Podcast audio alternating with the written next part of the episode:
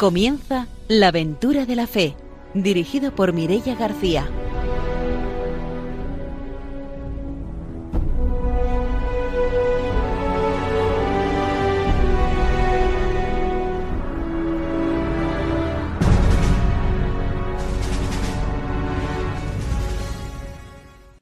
Muy buenas noches desde Radio María. Empezamos un nuevo programa de la aventura de la fe. Saludamos al Padre Arturo, que está como siempre con nosotros. Buenas noches. Muy buenas noches a todos radiantes. Una alegría de estar pues eso, en esta aventura de la fe, que cada vez es una aventura más grande y siempre sostenida por el Espíritu Santo, especialmente ahora en este tiempo de Pascua. Y vamos a saludar también a Ramiro Fauli. Hoy no puede estar con nosotros en nuestro programa, pero le vamos a mandar esos saludos hasta Vila Marchant. Saludamos también a nuestros técnicos, a Ramón y a Ángelo, y ahora nos vamos hasta Perú, hasta Lima, porque vamos a saludar a nuestros invitados de hoy, que son Pablo y Noemí, una familia valenciana misionera que se encuentran allí. Buenas noches, bienvenidos. Hola, buenas, Hola, buenas noches a todos. Será como siempre después de la formación misionera y de las noticias cuando conoceremos ese testimonio misionero. Y ahora ya empezamos nuestro programa, nos vamos con la formación misionera.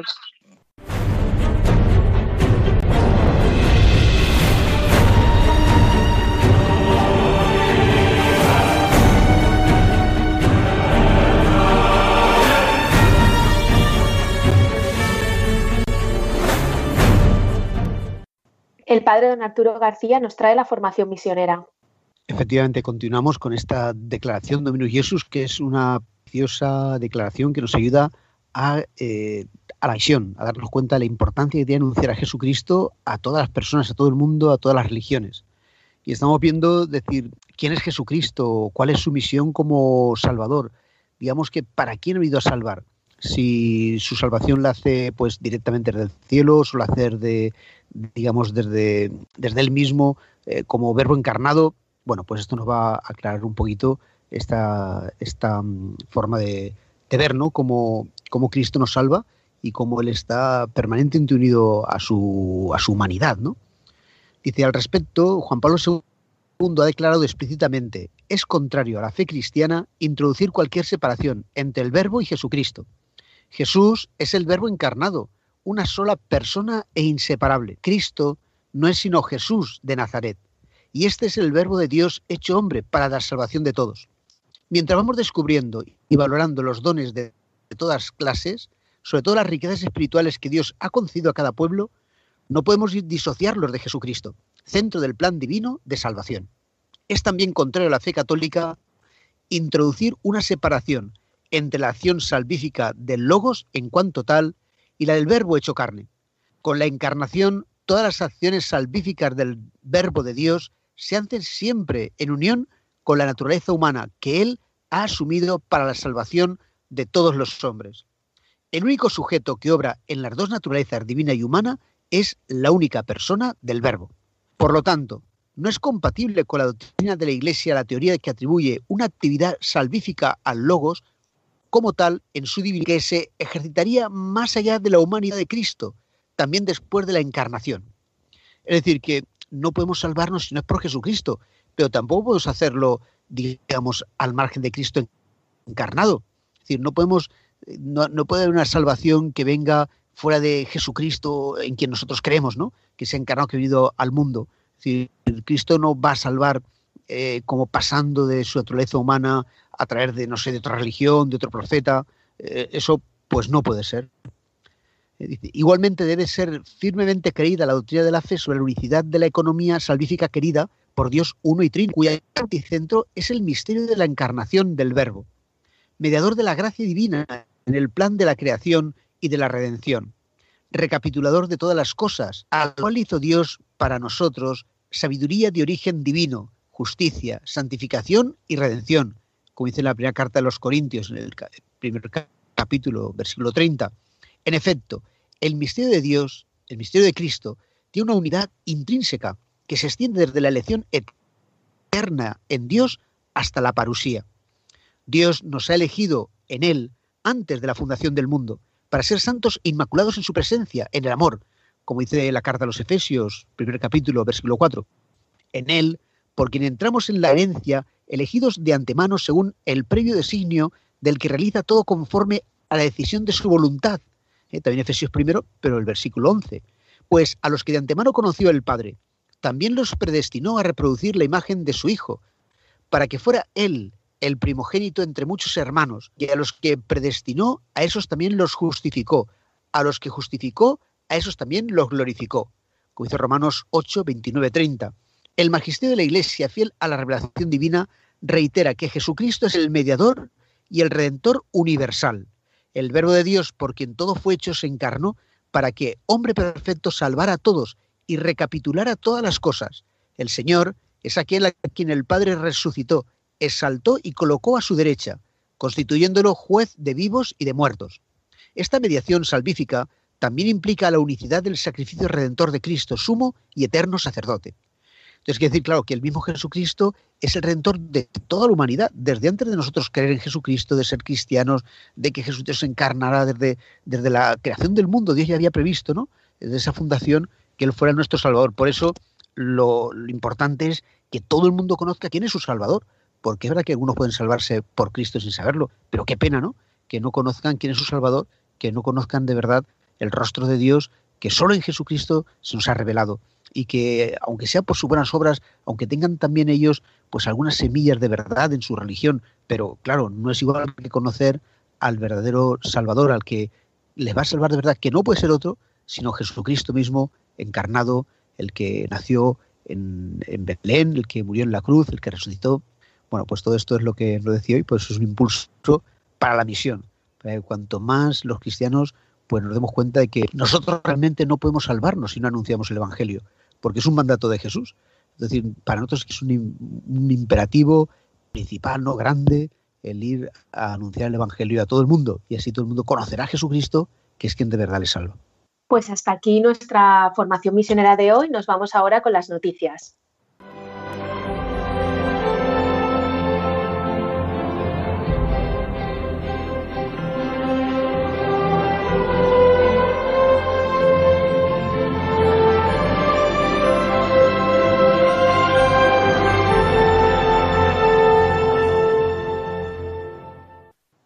Hoy Ramiro Fauli no puede estar con nosotros, pero igualmente tenemos nuestra sección de noticias misioneras. La primera noticia que tenemos hace referencia a la reciente visita del Papa Francisco a Irak y dice que el Papa Francisco en su reciente peregrinación apostólica a Irak, junto con el consuelo espiritual y las esperanzas de renacimiento para todos los iraquíes, dejó también en el país una donación de 350.000 dólares que se destinarán a iniciativas de apoyo a las familias más afectadas por las consecuencias del conflicto, la crisis económica y la pandemia. Así lo ha revelado el cardenal Luis Rafael Saco, mencionando la donación papal en la parte final de su carta que ha enviado al mismo Papa Francisco para expresar su gratitud al pontífice por su visita a Irak, también en nombre de la Asamblea Local de los Obispos Católicos.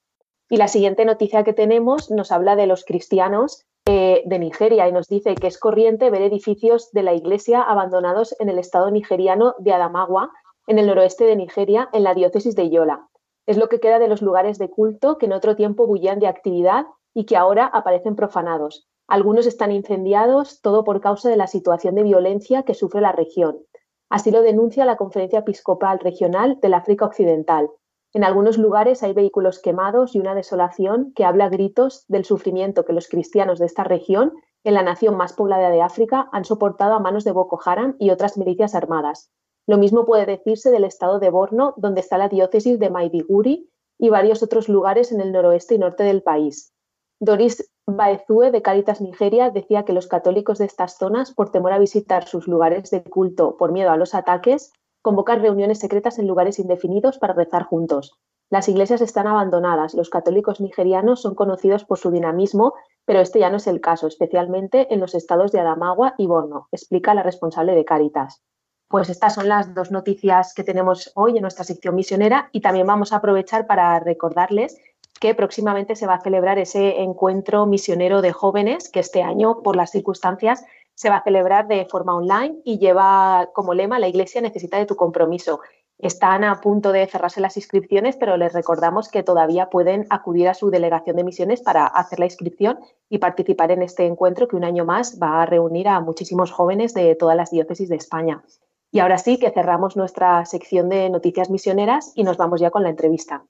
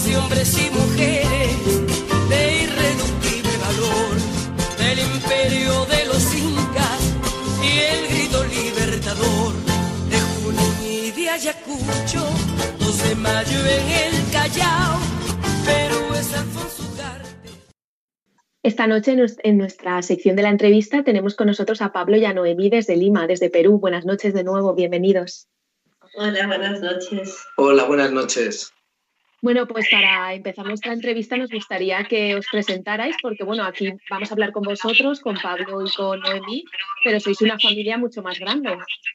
Sí, sí. Llevamos casados 19 años y tenemos nueve hijos.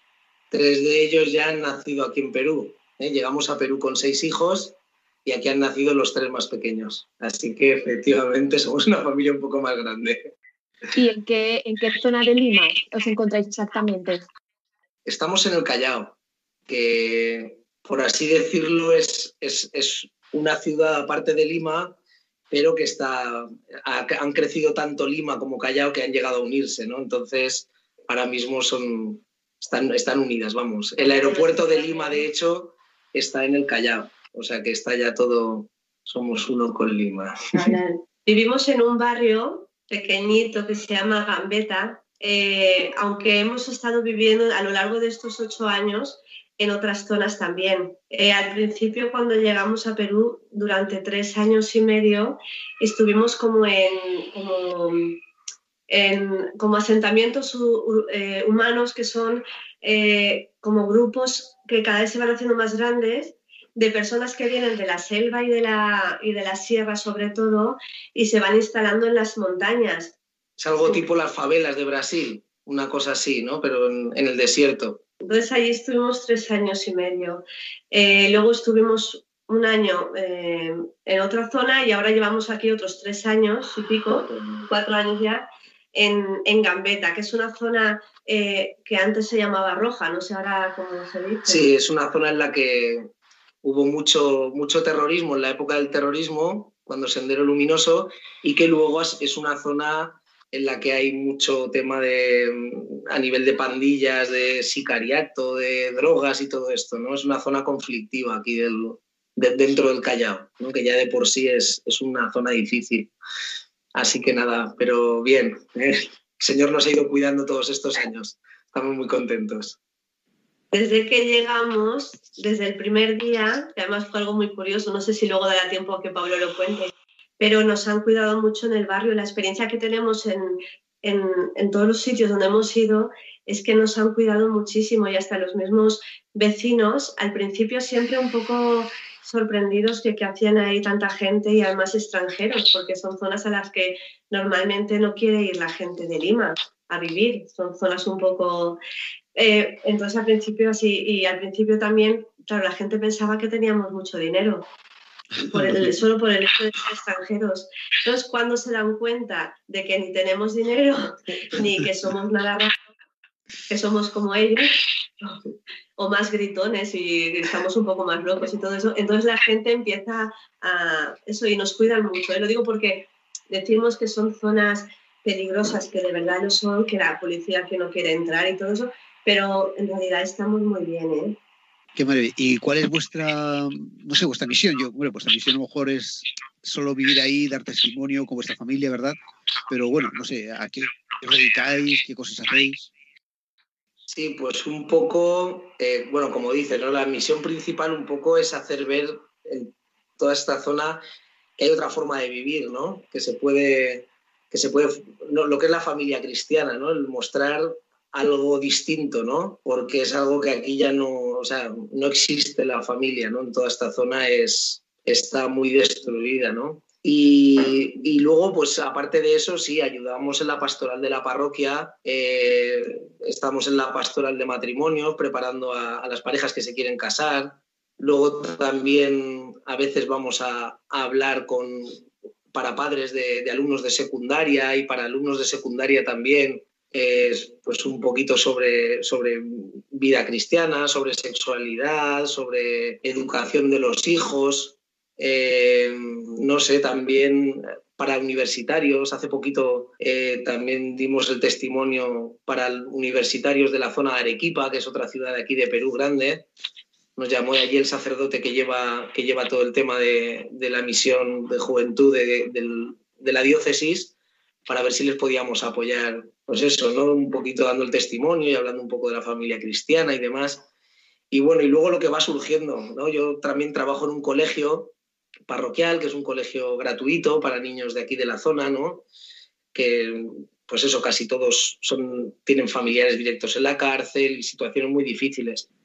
Y nada, y ahí pues trabajo de profesor, pero mil oficios, ¿no? Hacemos de todo. Vamos a casa de las familias, eh, cuando tienen que ir al médico a veces los llevamos al hospital, les conseguimos las medicinas, tratamos, no sé, es acompañarlos y en el fondo formar un cuerpo con ellos, ¿no? Y tratar de entre todos, pues, no sé, que puedan ver otra, otra, otra forma ¿no? de, entrega, ¿no? Que va más allá un poquito de lo, que no, no, no, es por un sueldo, no es, no es algo que, que, sea exigido por nadie, ¿no? sino que es algo que, que el Señor te regala el poderlo hacer gratuitamente porque lo han hecho también con nosotros, ¿no? Y todo con mucha precariedad. ¿eh? Primero, precariedad a nivel de que somos muchos en casa, niños pequeños, y que muchas veces no te da tiempo a hacer muchas cosas, o vas corriendo, o a lo mejor, mm, pues todos los días no son iguales. Hay días que lo mandarías todo a la porra y dirías, oye, no tengo ganas. O sea, que en el fondo no es que, no es que todos los días sea ahí anunciar a Jesucristo y todo maravilloso, que hay veces que lo hacemos con mucha precariedad. Pero no quería decir que está muy bien, porque como somos muchos y gritamos y nos enfadamos y todo, en realidad lo que ven los vecinos es que somos como ellos, pues que nos enfadamos todos, que a ven que salgo enfadada a comprar, pero luego ven que nos que salimos luego todos juntos y nos hemos perdonado y que y que, por ejemplo, me hizo mucha gracia, porque no lo sabíamos, pero el otro día nos enteramos de que nos llaman la manada, porque vamos todos juntos. es muy gracioso, porque es que aquí los niños, los niños van, pues eso, van a su rollo, muchas veces los padres por necesidad, pero los dejan súper pequeñitos porque se tienen que ir a trabajar o lo que sea.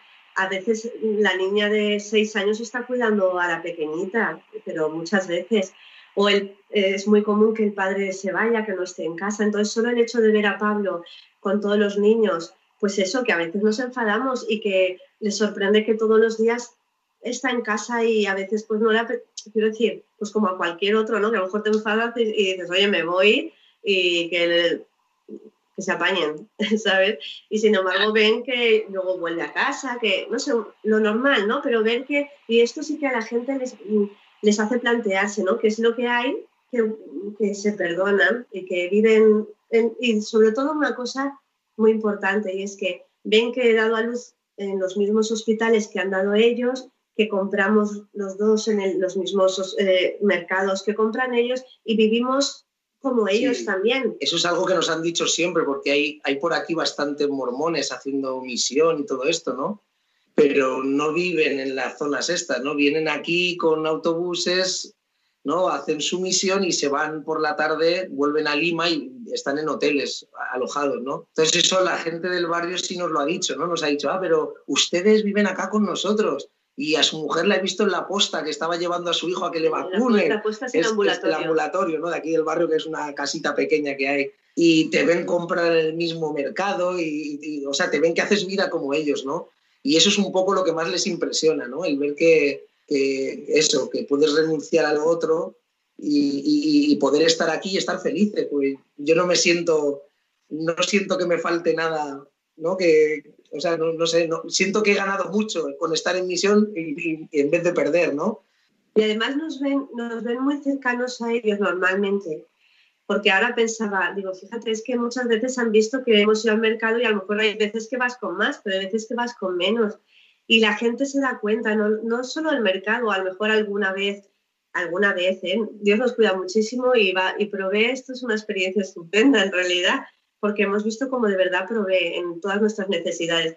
Pero alguna vez ha permitido que nos quedemos sin luz, que nos corten la luz o lo que sea. Entonces, lo digo porque hasta nos ha impresionado que los vecinos, sin nosotros decir nada, nos han visto, eh, o sea, han venido a ayudarnos con comida o con, no sé, o en lo que hacía falta, ¿no? Una vez vinieron a cortarnos la luz y salieron los vecinos a, impedir, que el, a impedir que el de la empresa la cortase. Oiga, pero ¿cómo le va a hacer eso? Una familia tan numerosa, usted no tiene conciencia. Salían los vecinos a defenderlo sin nosotros saberlo. Nosotros estábamos dentro de casa y salieron los vecinos y al rato oímos ruido y salimos y estaban discutiendo con el, con el de la compañía eléctrica y el hombre no cortó la luz. Claro, aquí no se atreven, cuando los vecinos se levantan en armas, no se atreve nadie aquí a hacer nada. Entonces, hasta en ese sentido, o sea que hasta, ya te digo, son muy cuidados, ¿no?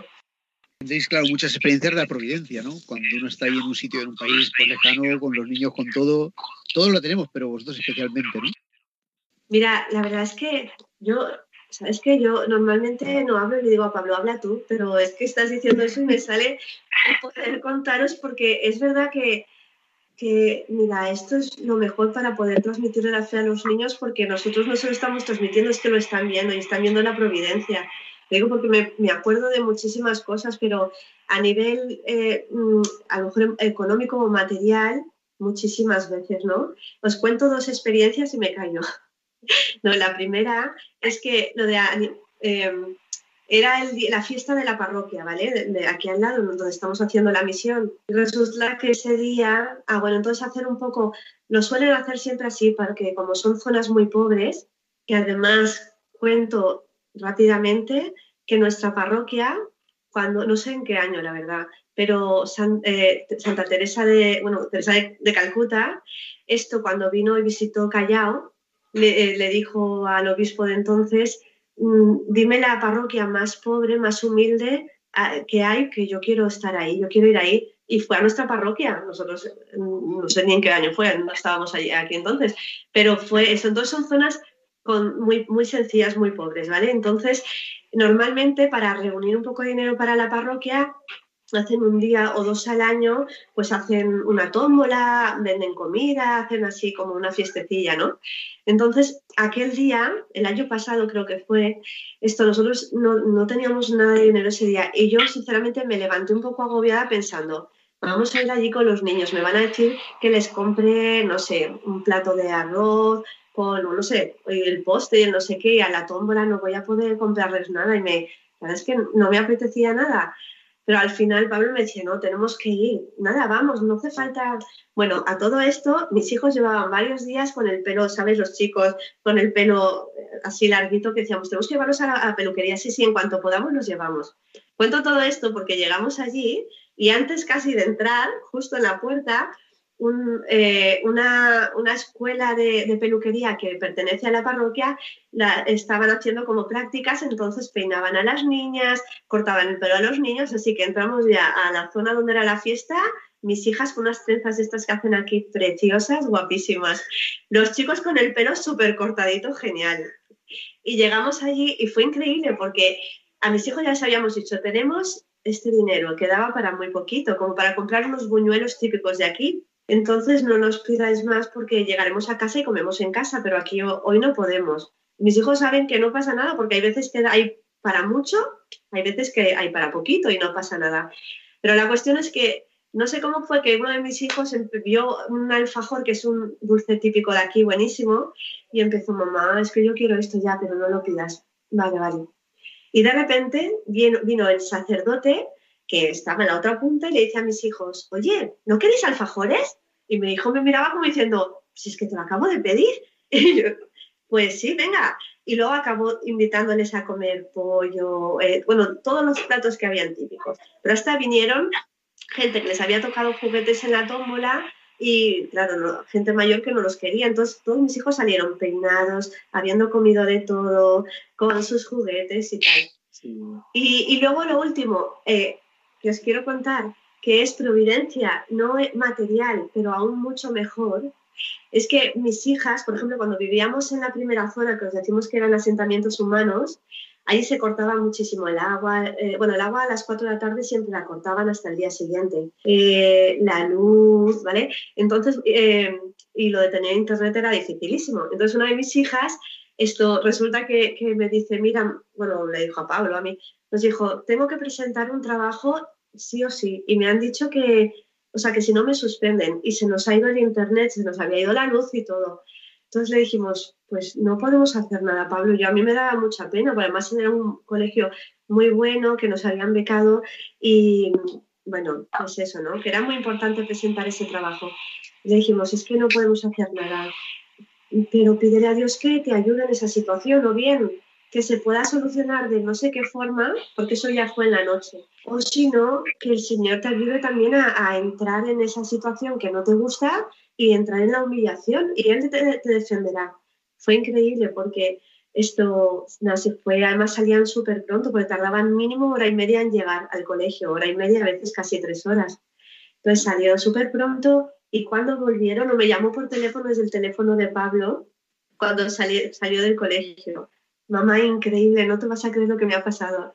Y es que resulta que justo la profesora estaba pidiendo los trabajos, justo cuando llaman a Clara, Clara Romero, eh, entra el profesor de gimnasia porque ella era muy buena en gimnasia y tenían que hacer una prueba. Entonces, justo en el momento que llaman a Clara, se levanta para decir, no tengo el trabajo, esto Clara, la alumna Clara Romero tiene que salir ahora mismo, que tiene que hacer una prueba. Mm, de atletismo, no sé cuántos. Y le hicieron salir y, enseguida nos llamó para decir, oye, no he tenido que presentar el trabajo, me han dicho que ya la semana que viene, o no sé cuántos. Así de eso, o sea, nos han pasado cientos de historias y de, yo qué sé, de todo.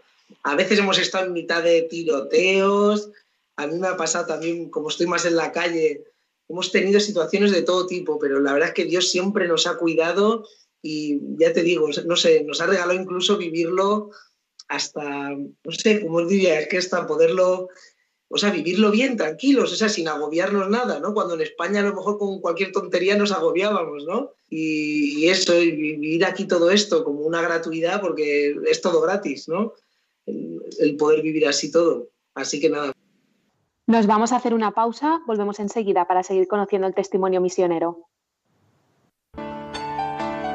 Generaciones y generaciones caminando con Jesús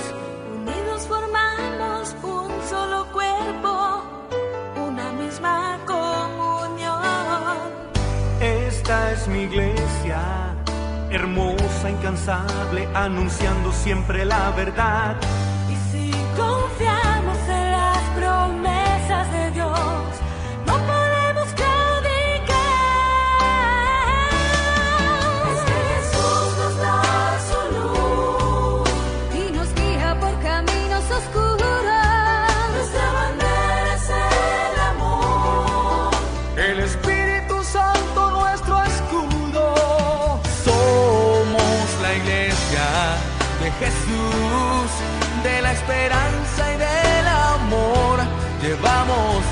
Familias, pueblos y naciones la palabra del Señor y con María, nuestra Madre, llamados a la santidad.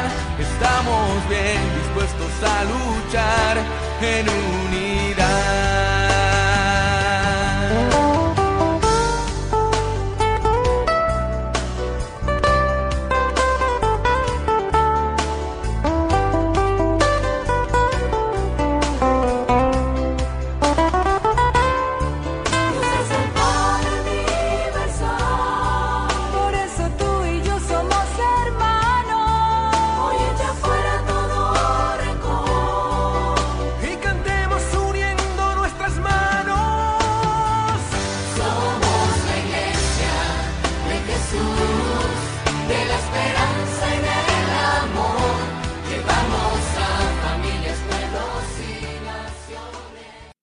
Estamos en Radio María, en la aventura de la fe, y estamos entrevistando a través de Skype a Pablo y a Noemí, que son una familia misionera valenciana que se encuentra de misión en Lima, en Perú. Antes de la pausa nos han, estado contando ya cómo es su vida eh, ahí en Perú en la misión. Pero me gustaría preguntaros ahora sobre cómo tomáis esa decisión de salir como familia misionera, cómo surge esa llamada. Bueno, en realidad no fue tanto una llamada a una misión concreta, ¿no? O a salir de España. Fue más bien una, sentimos una llamada a ponernos a disposición de la iglesia, ¿no? Eh, o sea, yo, por ejemplo, personalmente venía de, de una juventud, pues había estado metido en el rollo de las discotecas, de la noche, de tal, y hasta que me encontré con, con el Señor, ¿no? Pero sí que tuve un tiempo, yo me quería en Ibiza. Entonces, eh, yo veía, o sea, yo lo que he sentido siempre es que si hoy tengo vida es gracias a que me la ha dado Dios, ¿no? Porque mi vida iba abocada a haber, a haber acabado en la cárcel o muerto joven, ¿no? Por cómo viví mi juventud. Y sentir que el Señor me había dado todo, pues fue lo que en un momento dado, ¿no? Y ya casados, me hizo a mí personalmente el poder decir, bueno, Señor, pues si todo lo que tengo me lo has dado tú, pues lo pongo todo a tu disposición. Y si crees que mi, mi, lugar está en otro, en otro sitio, ¿no? No es aquí en Valencia, pues estoy dispuesto a irme donde quieras, ¿no? Y por parte de Noemí, pues igual, ¿no? Un poco también viendo que incluso nuestra relación, ¿no? Nos conocimos en la iglesia, ¿no? Nos conocimos en la parroquia. Y, o sea, en realidad, eso, el Señor a través de la iglesia nos lo ha dado todo. Entonces, vimos los dos en el mismo momento y sin haberlo hablado antes, ¿eh? Fue, fue, muy, o sea, fue muy curioso, ¿no? Pero el Señor lo trabajó con cada uno de nosotros y fue en un retiro en el que los dos a la vez pusimos eso en común, ¿no? Pero los dos llevábamos tiempo con eso dentro, ¿no? Y, y, nada, y en ese momento nos ofrecimos a la iglesia para salir a cualquier lugar y el Papa nos envió aquí a Perú. Nos llamaron un día y nos dijeron, un obispo en el Callao ha pedido una familia en misión para un barrio difícil de aquí y tal. ¿Estáis dispuestos a ir? Y nada, y dijimos que sí y aquí estamos. Llevamos ya, este año va a hacer nueve años. ¿Y cómo respondió vuestra familia, vuestro entorno, los amigos a esta decisión? Bueno, de todo hubo, ¿no? Nuestra familia está en la iglesia y dentro del cambio, pues bueno, veían que era una decisión nuestra y un poco, pues, si creíamos que eso era lo mejor, también muchos de ellos con miedo, ¿no? También hay parte de la familia pues, que nos dijo que, le pareció una locura, ¿no? Y más con seis hijos, decir, ¿cómo te vas allí? ¿No? Cuando buscamos información del barrio al que íbamos por internet, todo eran noticias de tiroteos, no sé cuánto, no había... Decimos, ah, vamos a ver a qué barrio vamos, y pusimos, y eran todo detenciones de, de pandillas, de no sé cuánto, qué tal. Entonces sí, hubo una parte de la familia que eso no lo veía como una locura.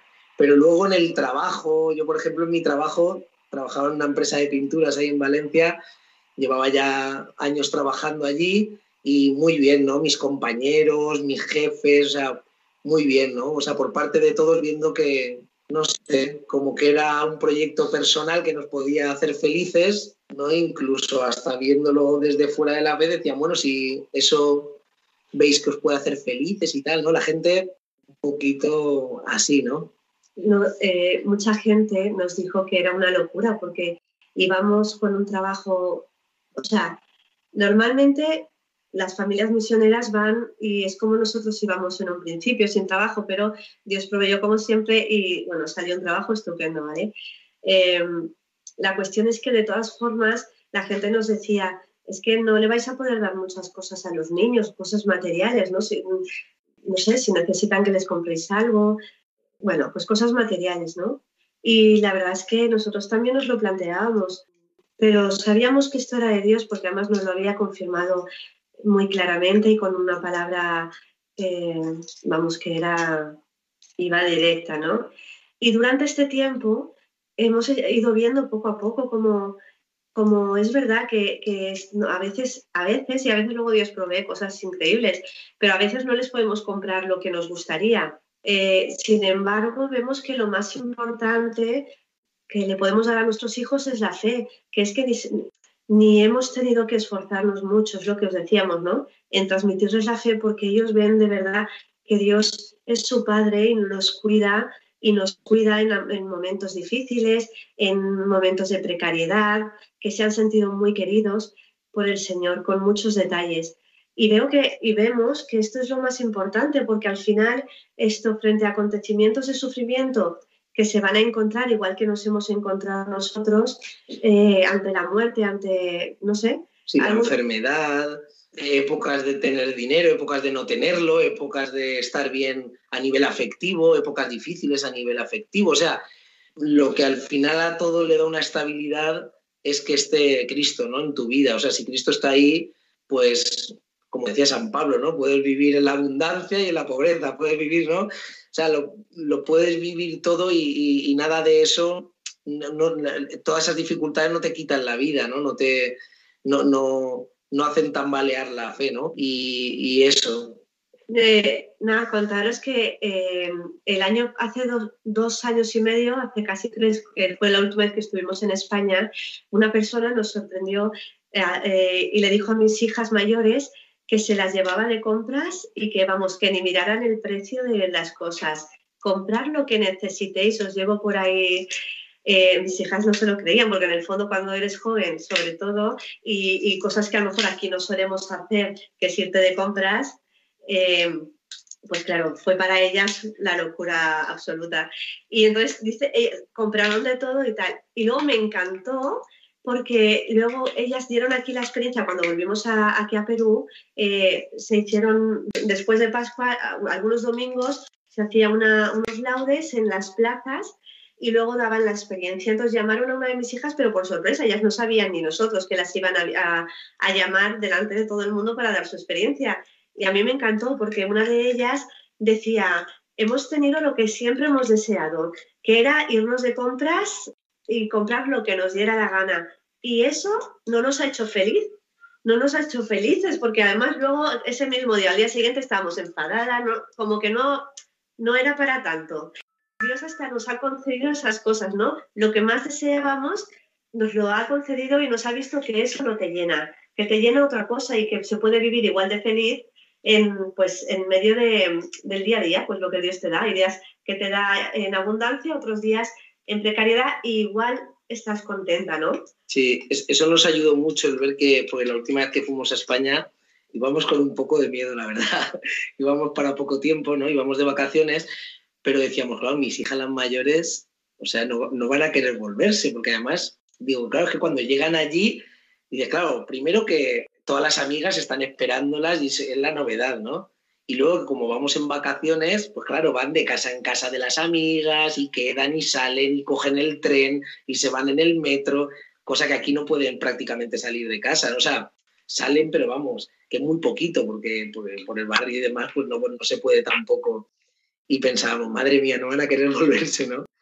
Y, y qué va, todo lo contrario, ¿no? Luego cuando, cuando ya llegaba el momento de, volver, ¿no? De volver a Perú, nuestras hijas las mayores nos decían, mira, yo estoy convencida de que no sería más feliz estando en España, ¿no? Porque veo a mis amigas y también tienen problemas y también tienen, ¿no? O sea, en realidad no se trata de estar aquí o allí, ¿no? O de poder salir más o salir menos, ¿no? Al final, eso, ¿no? Lo que decíamos antes. Si llevas a Cristo dentro, lo vives todo bien, ¿no? Y, y disfrutas cuando tienes mucho y estás bien cuando tienes poco, ¿no? Porque el, Señor te llena, ¿no? Y si no lo tienes, ya puedes tener, ¿no? Si no tienes a Dios dentro, ya puedes tener todo lo que quieras, que nada te sacia, nadie- nada te llena y al final eh, todo pierde el sabor, ¿no? Entonces nos, nos gustó mucho el ver de- en ellas eso, ¿no? Ahora tienen 18 y 17 años, entonces eso ya son, ya son mayorcitas, ¿no? Así que nada, nos gustó mucho, ¿no? El, el escuchar eso. Porque también el Señor a través de ellos, claro, aquí nosotros se lo decimos también mucho, ¿no? Que no somos Noemí y yo los que estamos aquí solos en misión, ¿no? Sino que es, la misión es una cosa de la familia y ellos también son llamados a, a la- a esta misión, ¿no? No es que vengan arrastrados por los padres.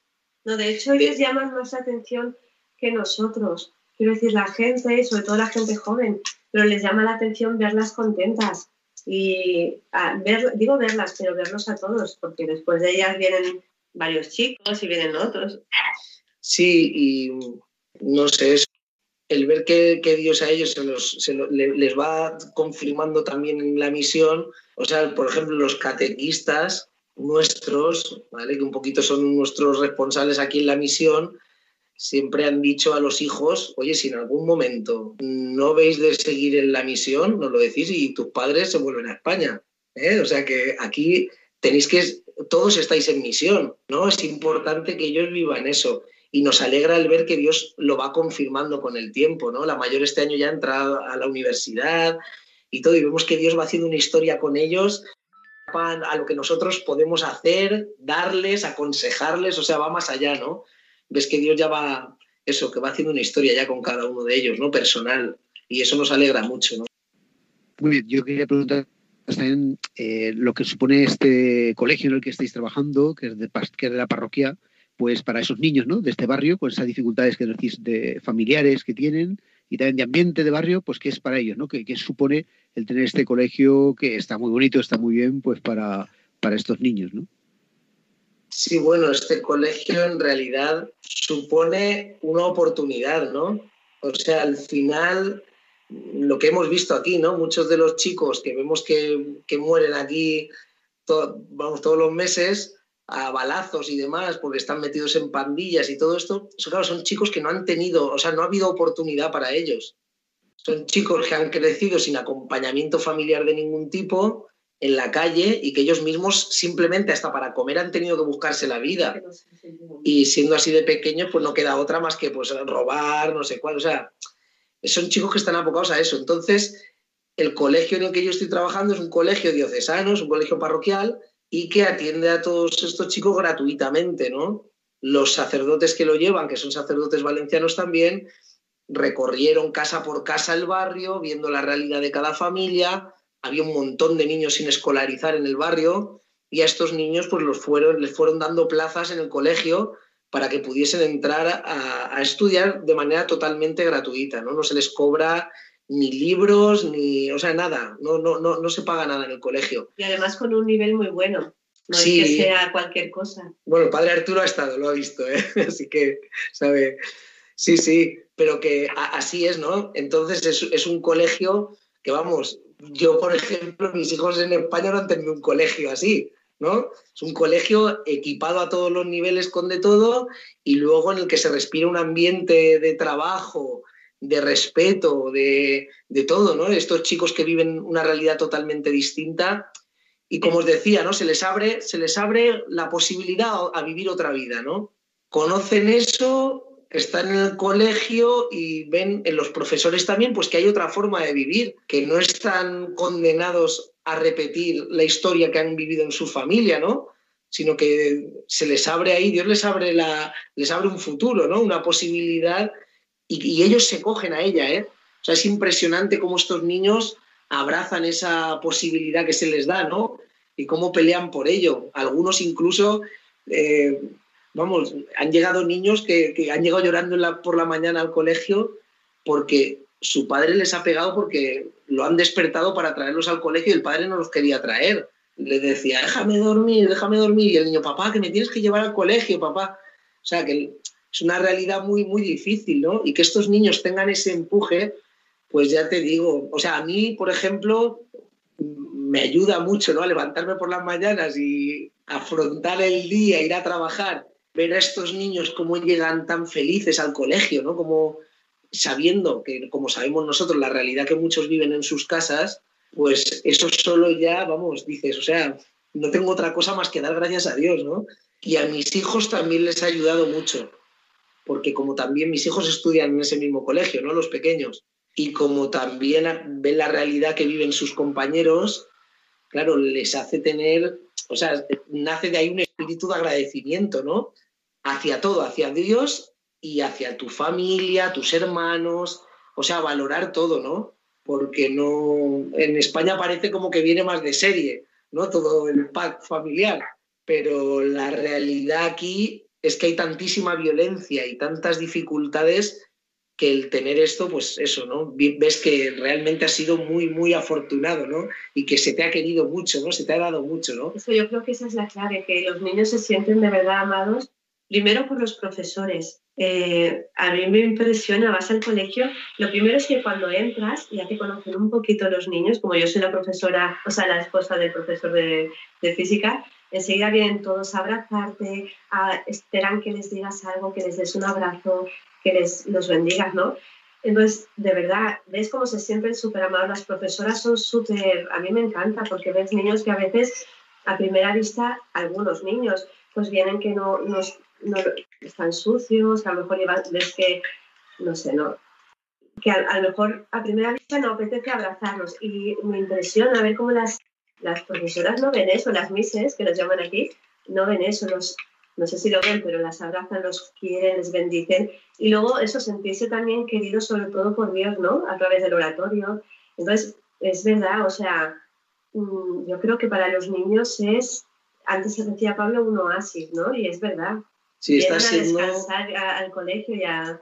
está siendo una auténtica revolución en este barrio, ¿no?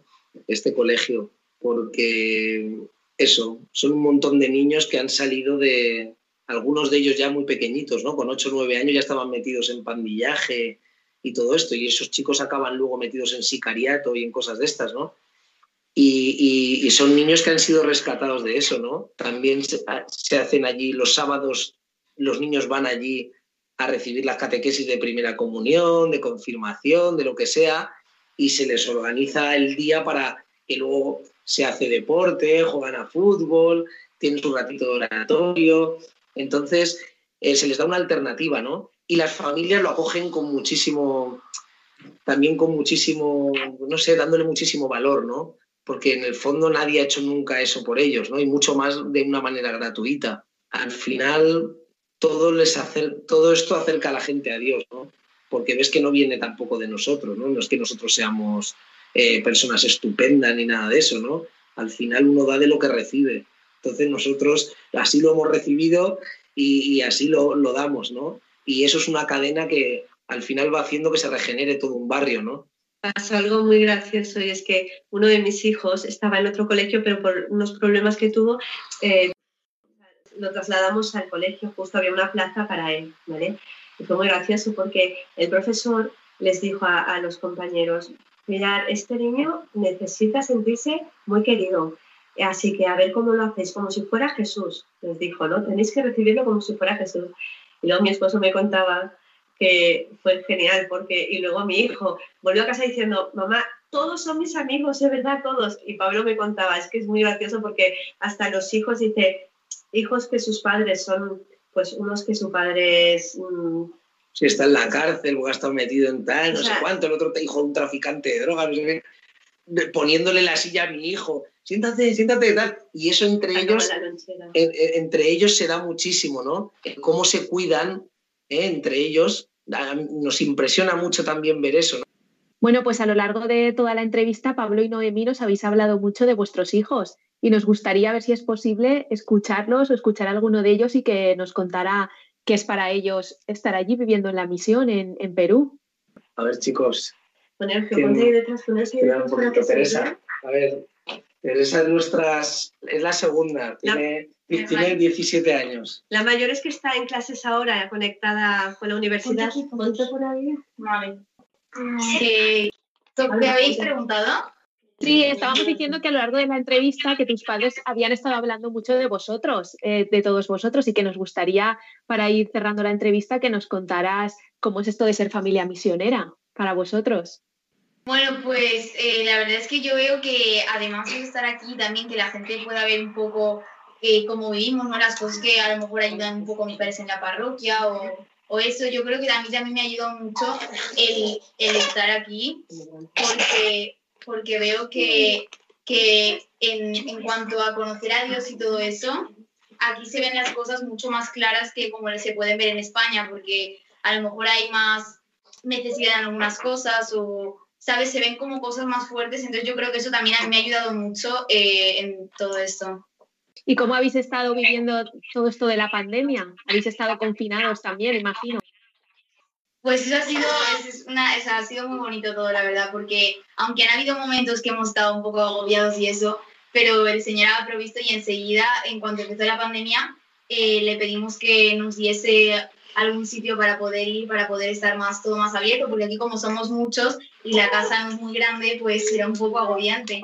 Entonces nos regaló una casa durante cuatro meses en, en un sitio alejado de todo, muy bonita, que tenía una piscina y todo, y así que la pandemia lo hemos pasado muy bien. Hemos estado todos muy contentos. Hemos estado, hemos estado, llevamos aquí, los niños llevan desde marzo del año pasado confinados.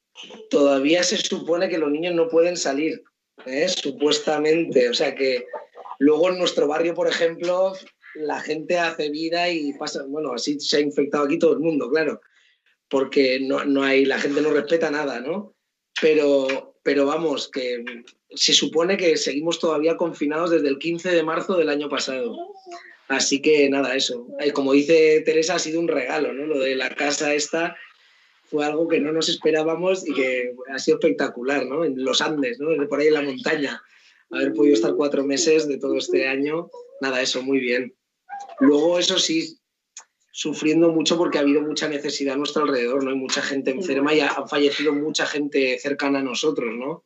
De nuestra parroquia, del grupo nuestro, de, y de los otros, ¿no? Del colegio, padres de familia, porque hemos, hemos estado muchos meses aquí en los que no ha, habido, no ha habido nada de oxígeno. Se acabó el oxígeno, ibas al hospital y a la gente les ponían la mascarilla con aire solamente, pero no, no había oxígeno siquiera que poner. Al sacerdote que está con nosotros en la misión, que cogió COVID, le pusieron, eh, le pusieron el oxígeno y él notaba que empeoraba. Y está en su casa viendo las noticias con, su, con sus sobrinas y no sé qué, y una sobrina dice, mira tío, está saliendo el señor que te ha vendido el gas.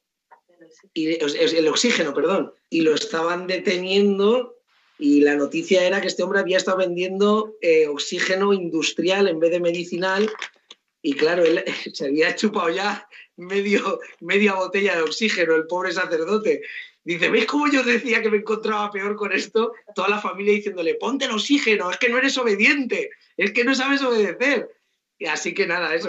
Así que hasta esas cosas al final salió de todo y muy bien. Fue el que celebró con nosotros ahora la Pascua, ¿no? El- la vigilia pascual, ¿no? Que nos celebró este sacerdote.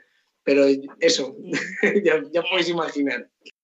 Pues tenemos que llegar ya al final de nuestro programa. Muchísimas gracias, Pablo, Noemí y a toda la familia por haber estado con nosotros esta noche. Muchas gracias. Igualmente, gracias a vosotros. Un abrazo muy fuerte desde Perú para todos. Pues despedimos a nuestros invitados de hoy y os recordamos que la aventura de la fe volvemos dentro de 15 días y que mientras tanto nos podéis seguir a través de las redes sociales, en Twitter, en Facebook y también podéis contactar con nosotros en el correo electrónico laventuradelafe@radiomaria.es. Buenas noches.